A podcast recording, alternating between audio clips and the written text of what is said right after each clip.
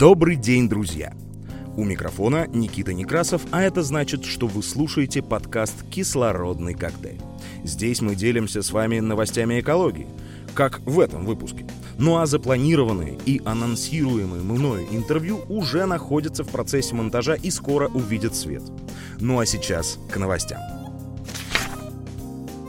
Ракообразные могут перестать размножаться из-за загрязнения пластика. Группа ученых из Великобритании и Бразилии тестировала воздействие на организм бокоплавов четырех химических веществ, которые широко используются в различных пластиковых изделиях. Предполагается, что эти добавки опасны для здоровья. Для исследования были выбраны бокоплавы вида э, здесь сложно произносимое название на латинском. Скажу проще. Особый вид креветок.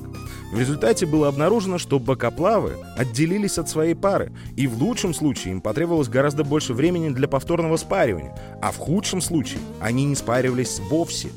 Обычно эти бокоплавы встречаются в водоемах Европы, где они составляют значительную часть рациона рыб и птиц. Эти бокоплавы окажутся под угрозой исчезновения, и это повлияет на всю пищевую цепочку. В Хабаровском крае России тигр убил человека. С наступлением зимы голодные хищники снова пошли в поселки. По словам зоологов, это связано с нарушением среды обитания в результате рубок. Тиграм не хватает пищи в лесу. Накануне хищник пришел в село Обор, убил и унес собаку у местного жителя Виктора Ситникова. Утром хозяин собаки отправился в лес по следам хищника и пропал. Было ли при нем оружие, неизвестно. Дядя Витя решил пойти и посмотреть по следам, куда ушел тигр с добычей. Тигр, наверное, где-то притаился и, в общем, нету больше дяди Вити, рассказывает местный житель. Поэтому, когда вы обнаруживаете дома следы, когда у вас, не дай бог, тигр стащил домашнее животное, сообщайте на номер 112 и не предпринимайте сами никаких мер. В данном случае тигр воспринял реакцию человека как агрессию, мол, кто-то пришел забрать его добычу. Такая ситуация свидетельствует о серьезных нарушениях в экосистемах кедрово-широколиственных лесов и, на мой взгляд, связана с разрушением мест обитания хищника из-за лесозаготовок, чрезмерной охоты на копытных и африканской чумой свиней, уничтожившей остатки поголовья кабана, пояснил зоолог Сергей Колчин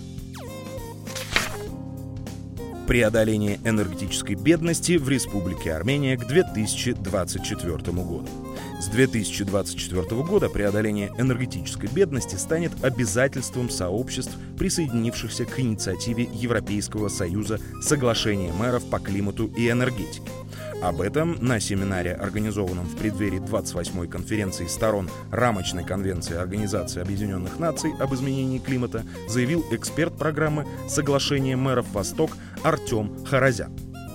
Основная деятельность, в результате которой происходят выбросы, осуществляется на территории общин и городов, отметил он.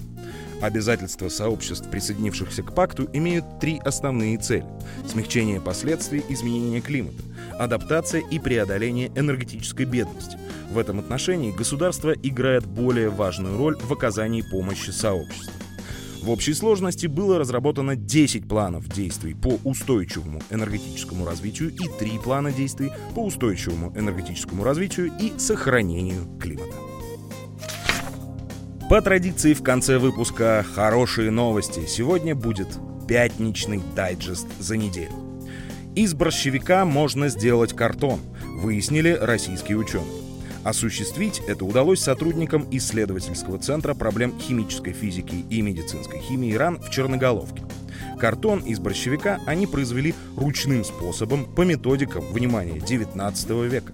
Качество такого картона они оценили как неплохое. На свободу в Африке выпустят 2000 белых носорогов – их бывший владелец, южноафриканский мультимиллионер Джон Хьюм, начал разводить редких животных в 1992 году. Он надеялся, что воспроизводство в неволе этого вида позволит отменить международный запрет на добычу рога носорога.